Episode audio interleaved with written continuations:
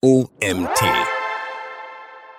Was ist Fintech? Grundlagen, auf denen Fintech-Unternehmen beruhen. Von Autor Daniel Andres. Mein Name ist Nietz Prager. Du bist hier beim OMT Magazin Podcast. Viel Spaß mit dieser Folge. In der Finanzbranche taucht immer häufiger der Begriff Fintech auf. Die neue Entwicklung junger, innovativer Start-ups scheint den Finanzsektor zu revolutionieren und konventionelle Dienstleistungen in diesem Bereich zu überholen. Doch was hat es genau damit auf sich und worauf beruht dieser junge Ansatz? Was ist Fintech? Definition und Herkunft. Fintech ist die Kurzform für Financial Technology und steht übersetzt für Finanztechnologie. Financial Technology setzt sich zusammen aus Financial Services und Technology. Seinen Ursprung hat der Begriff, wie er schon vermuten lässt, in der Finanzdienstleistungsbranche. Es handelt sich bei Financial Technology um eine Finanzindustrie, welche Technologie verwendet, um finanzielle Aktivitäten zu verbessern. Als Sammelbegriff lässt sich Fintech unterteilen in die Bereiche InsurTech und WealthTech. Unter InsurTech fallen moderne Technologien in der Versicherungsbranche. Zusammengesetzt wird der Begriff aus Insurance auf Deutsch Versicherung und Technology auf Deutsch Technologie. Blockchain stellt unter anderem einen Teil der Versicherungstechnologie dar, auf welchem wir in diesem Artikel genauer eingehen werden.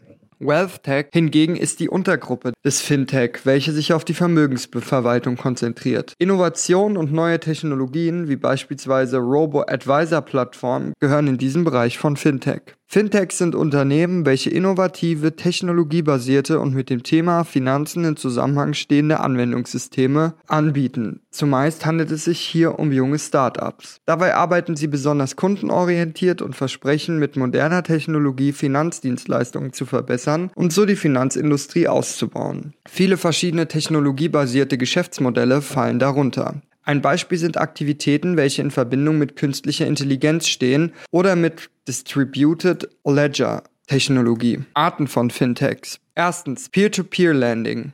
Beim Peer-to-Peer-Landing, kurz P2P, können Privatpersonen über spezielle P2P-Plattformen Kredite aneinander vergeben. Die P2P-Plattformen dienen als alleiniger Marktplatz zwischen Kreditnehmer und Geber und ermöglichen es, außerhalb von Banken in eine Vielzahl von Krediten zu investieren und sich Zinsen zu sichern. Diese Art von Fintechs bietet den Vorteil, dass der bürokratische Aufwand und die hohen Gebühren einer Bank entfallen. Außerdem erhalten Privatpersonen, die auf herkömmliche Weise keinen Kredit bei ihrer Bank erhalten würden, so doch einen Kredit. Zweitens, Crowdfunding. Crowdfunding ist die Lösung, Projekte in möglichst schneller Zeit zu realisieren und zeigt zudem, wie viel man in der Gemeinschaft erreichen kann. Beim Crowdfunding gibt es einen Projektinitiator, welcher ein bestimmtes Projekt finanzieren möchte, dafür jedoch noch nicht genug finanzielle Mittel zur Verfügung hat. Aus diesem Grund wendet sich dieser über eine Crowdfunding-Plattform an die Öffentlichkeit, um über das Internet eine Vielzahl an Interessenten zu erreichen, die ihn bei seinem Projekt unterstützen. Dafür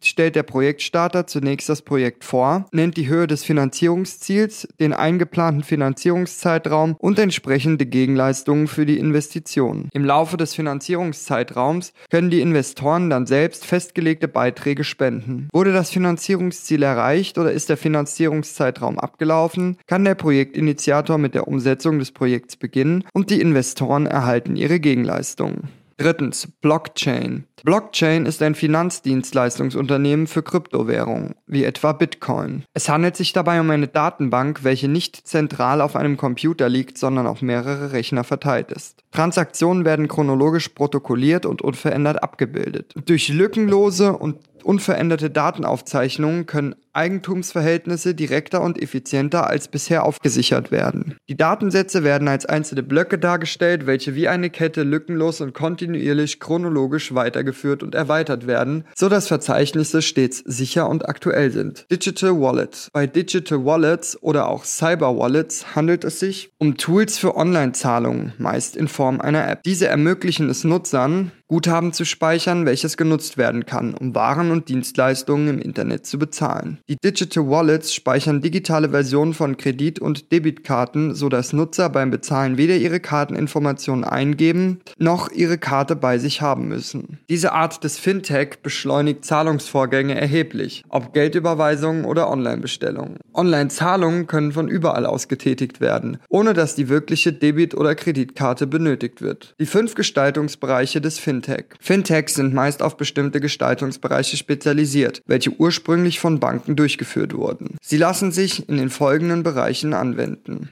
nach Sektoren, die Banken- und Versicherungsbranche, nach Anwendungsfeldern, bezahlen, absichern, anlegen, finanzieren, versorgen, beraten, Infrastrukturen, nach Kundensegmenten, hierunter fällt auch das P2P-Landing, wie auch Privatbanking, Retail-Banking, Corporate Banking, Lebensversicherung und Nicht-Lebensversicherung, nach Interaktionsform, C2C, also Customer to Customer, B2B, also Business to Business und C2B, also Customer to Business oder umgekehrt, nach ihrer Position Positionierung gegenüber Finanzdienstleistern. Diese Besonderheiten kennzeichnen Fintech. Nicht jedes Fintech unterliegt dem finanzaufsichtsrechtlichen Regime. Da ein weites Begriffsverhältnis von Fintech vorliegt, unterliegt nicht jedes Fintech dem finanzaufsichtsrechtlichen Regime. Betreibt ein Unternehmen erlaubnispflichtige Geschäfte, besitzt es aufsichtsrechtliche Relevanz und darf diese Geschäfte nur mit entsprechender Erlaubnis der BaFin nach KWG bzw. ZAG durchführen.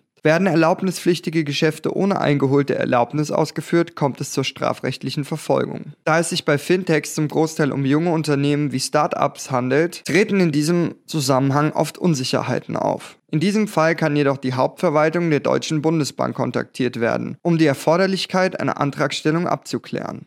Die Digitalisierung bringt Fintech voran. Die Start-up-Unternehmen und jungen Unternehmen, welche Fintech anwenden, versuchen, etablierten Wettbewerbern, beispielsweise Banken, Marktanteile abzunehmen. Die neuen Anbieter streben an, ihre Geschäfte ohne Banklizenz betreiben zu können, da die hohen Anforderungen der Bankenregulation eine ho hohe Markteintrittshürde darstellen. Auf diesem Weg können Verbre Verbraucher ohne Mittelsmann direkt über das Internet ihre Finanzen verwalten, Geld anlegen, Kredite aufnehmen, Geldüberweisungen tätigen, Bezahlvorgänge abschließen oder Finanzberatungen in Anspruch nehmen. Begünstigt wird die Funktionsweise von Fintech durch Big Data, Cloud Computing und die rasante Verbreitung von Smartphones, Laptops, Laptops und Tablets mit durchgängigem Internetzugang. Die Weiterentwicklung der Digitalisierung bedeutet auch Weiterentwicklung von Fintech. Weltweit kann sich Fintech etablieren und vielen Nutzern Vorteile verschaffen. Der Markteinstieg von Fintech. Risiko oder Chance für Wettbewerber? Fintechs etablieren sich immer weiter im Markt, sprechen mit ihren modernen Geschäftsmodellen genau den Zeitgeist und somit eine breite Masse an Interessenten und digital affinen Kunden an.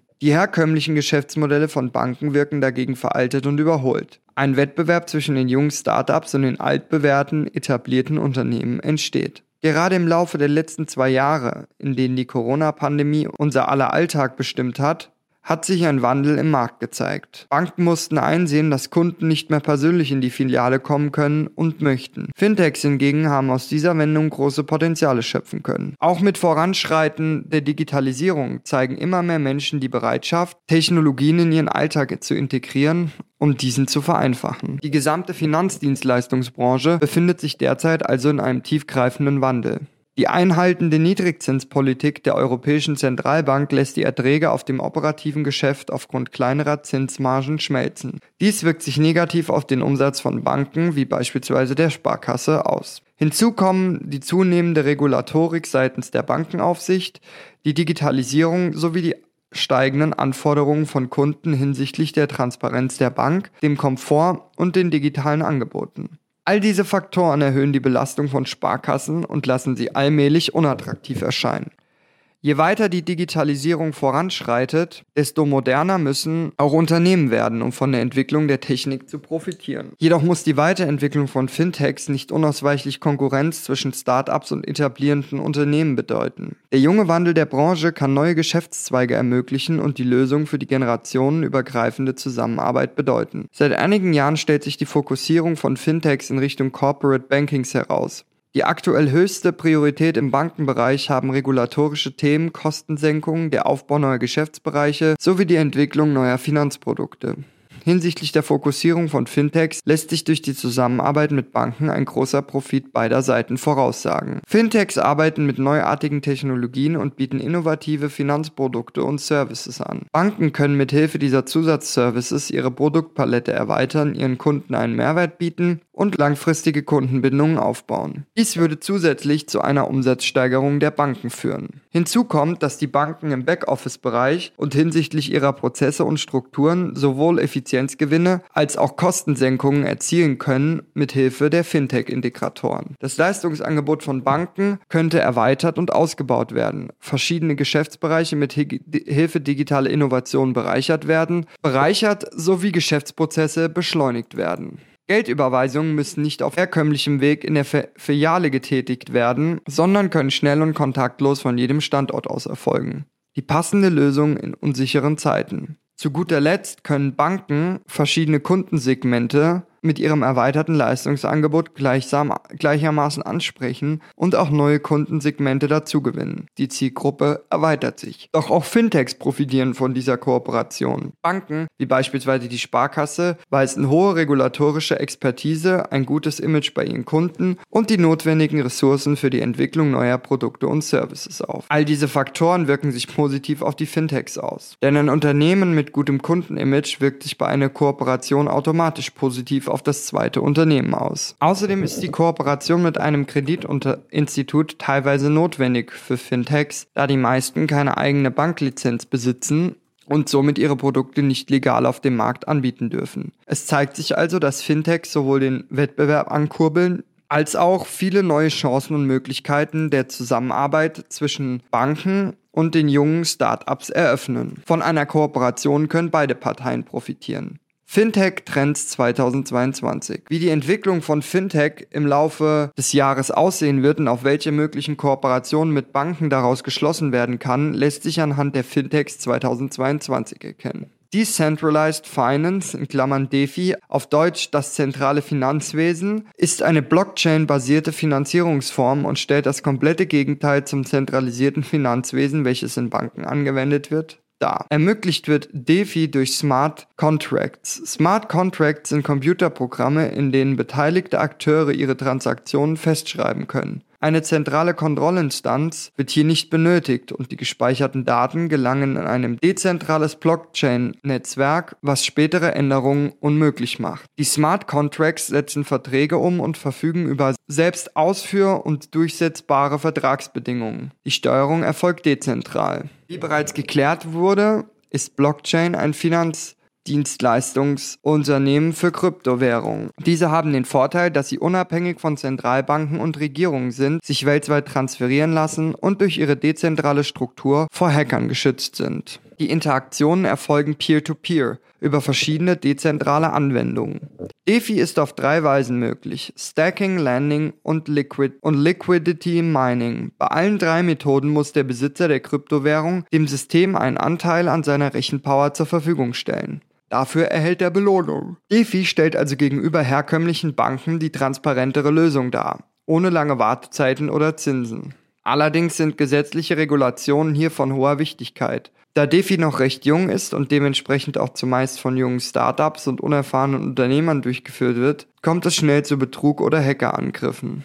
Trotz seiner Unabhängigkeit von der Regierung ist es demnach wichtig, Decentralized Finance mit gesetzlichen Regulationen zu kombinieren, um sichere Transaktionen durchführen zu können. Open Banking, der Weg zum kundenzentrierten Ökosystem. Open Banking ermöglicht die innovative Nutzung von Bankdaten, die über APIs nicht nur der jeweiligen Bank, sondern auch anderen Anbietern zur Verfügung stehen. Es beschreibt die Öffnung und Nutzung von Bankdienstleistungen, die außerhalb des Online-Bankings auf Plattformen von Drittanbietern genutzt werden können. Ermöglicht wird das durch APIs. Daten, Operationen und Transaktionen können so auf Bankdaten, welche von Dritten ausgelöst werden, verwendet und aggregiert werden. Auf diese Weise können Banken Services und Leistungen von Drittanbietern, welche über ihr eigenes Angebot hinausgehen, im Online-Banking nutzen. Dieser Trend konzentriert sich sehr auf den Kunden, denn die große Vielzahl an Möglichkeiten, welche sich diesem durch Open Banking eröffnen, steigert den Komfort und beeinflusst somit das Nutzererlebnis positiv. Ein Online-Shop kann beispielsweise ganz einfach auf das Bankkonto des Kunden zugreifen, ohne Zusammenarbeit mit einem Karten- oder sonstigen Payment-Anbieter. Kunden können auf viele Dienstleistungen gebündelt an einem Ort zugreifen und müssen nicht zwischen vielen verschiedenen Plattformen wechseln. Durch PSD2 sind Banken dazu verpflichtet, offene Datenschnittstellen für Drittanbieter einzurichten. Was sich seit 2018 angebahnt hat, wird sich in Zukunft stärker auf Fintechs auswirken. Crowd-Investing in Immobilien. Großes Risiko oder einzigartige Gelegenheit. Angesichts der bereits erwähnten Niedrigzinsen suchen viele Menschen nach einer Alternative zum Sparbuch. Crowd-Investing in Immobilien stellt hier eine attraktive Alternative dar. Das Prinzip funktioniert wie bereits beim Crowdfunding beschrieben. Ein Projektstarter wendet sich an eine Crowdfunding-Plattform und eröffnet dort sein Projekt. Hierbei handelt es sich um die Mitfinanzierung der Entwicklung oder des Baus einer Immobilie. Investoren versprechen sich von dieser Mitfinanzierung hohe Renditen. Das Ziel ist nicht der Eigenerwerb einer Immobilie. Ist das Projekt beschrieben, werden Finanzierungsziel und Finanzierungszeitraum festgelegt. Dieser Trend ist sehr beliebt, da hier auch Kleinanleger die Möglichkeit bekommen, sich an der Finanzierung einer Immobilie zu beteiligen. Allerdings sind die Risiken groß. Wird das Projekt nicht im geplanten Zeitraum fertiggestellt und kann eine Immobilie nicht gebaut werden, wird in erster Linie die jeweilige Bank bedient. Investoren laufen im Anschluss Gefahr, leer auszugehen. Um solche Gefahren zu umgehen, sollte vor der Beteiligung an dem Crowd-Investing auf verschiedene Qualitätsfaktoren geachtet werden. Das Projekt wird detailliert und aus realistischer Sicht beschrieben. Auf mögliche Risiken wird ausführlich eingegangen. Liegt ein Vermögensanlagen-Informationsblatt vor, Crowd-Investing fällt unter PropTech, der digitalen Transformation der Immobilienbranche. Als Kurzform für Proper Property Technology bedeutet PropTech auf Deutsch so viel wie Immobilientechnologie. Verschiedene neue Innovations- und Geschäftsprozesse zeichnen ProTech aus. Moderne Kommunikations- und Informationstechnologien, effiziente und neue Geschäftsmodelle sowie Geschäftsprozesse und optimierte immobilienwirtschaftliche Produkte. Die Immobilienbranche wird auf Grundlage technologiebasierter Lösungsansätze ausgebaut, modernisiert und erweitert. Crowdfunding ist nur eine von vielen Innovationen, die PropTech abdeckt. Junge Fintech-Startups aus Deutschland. Besonders junge Startup-Unternehmen haben in der Entwicklung von Fintech Anklang gefunden und treiben die Weiterentwicklung der Finanzbranche voran. Auch in Deutschland haben sich erfolgreiche Startups etabliert, die von Fintech profitieren. Dazu gehören Smava, das Online-Vergleichsportal aus Berlin vergleicht Kreditangebote führender Banken und ermittelt aus diesen den günstigsten Online-Kredit. Aux Money. Auch Aux Money konzentriert sich auf die Vermittlung von Krediten. Anleger können hier selbst Geld für Kreditprojekte zur Verfügung stellen. Neben Smava gehört Aux Money zu den führenden Kreditplattformen Deutschlands. Seedmatch. Seedmatch ist die richtige Anlaufstelle für alle Crowdfunding-Interessenten. Die Crowdfunding-Plattform aus Dresden bietet Anlegern einen kostenlosen Zugang und überdurchschnittlichen Renditen bei einem erfolgreichen Ausstieg. Orderbird. Das Berliner Startup ermöglicht es, bereits mehr als 2000 Karten über iPad-Kassensysteme schnell und zuverlässig in der Gastronomie Bestellungen zu stornieren und umzubuchen. Fintech, die digitale Revolution im Finanzsektor. Fintech eröffnet in der Finanzbranche bisher undenkbare Möglichkeiten, eröffnet zuvor unerkannte Lösungen, verknüpft Herkömmliches mit moderner Technologie und gestaltet finanzielle Aktivitäten sowohl attraktiver als auch angenehmer. Mit dem Voranschreiten der Digitalisierung wird auch die Bedeutung von Fintechs immer mehr wachsen und zu einer unabdingbaren Veränderung im Finanzsektor werden. Wie die Trends 2022 aufweisen, werden Dienstleistungen und Services immer weiter ausgebaut und Verknüpfungen erstellt. Nicht nur Start-ups, sondern gerade auch etablierte und erfahrene Unternehmen können von modernen Geschäftszweigen profitieren und Teil der Finanzinnovation sein. Schnelles, kontaktloses Bezahlen, neue Kryptowährungen, offene Datenschnittstellen und vieles mehr werden die Finanzbranchen in Zukunft kennzeichnen und neue Möglichkeiten eröffnen. Dieser Artikel wurde geschrieben von Daniel Andres. Daniel Andres ist seit Mai 2021 Geschäftsführer und spezialisiert sich mit der Werbepresse auf B2B Tech, SaaS und Plattformunternehmen. Basis der Gründung der Werbepresse ist die erfolgreiche Implementierung einer SEO-Strategie bei Backpacker Trail mit 40.000 Besuchern pro Monat nach anderthalb Jahren. Eine Masterclass namens Content Accelerator ist aktuell in der Umsetzung und wird schon in einem Use Case umgesetzt. Damit wird ambitionierten Unternehmen ebenfalls die Chance gegeben, alle Erkenntnisse aus der Content-Strategie bis hin zum Teamaufbau kompakt in einigen Monaten zu lernen und zu implementieren. Das war es auch schon wieder mit dem heutigen Artikel im OMT Magazin Podcast. Mein Name ist Nils Prager. Ich bedanke mich wie immer fürs Zuhören und freue mich, wenn wir uns morgen zur nächsten Folge im OMT Magazin wiederhören.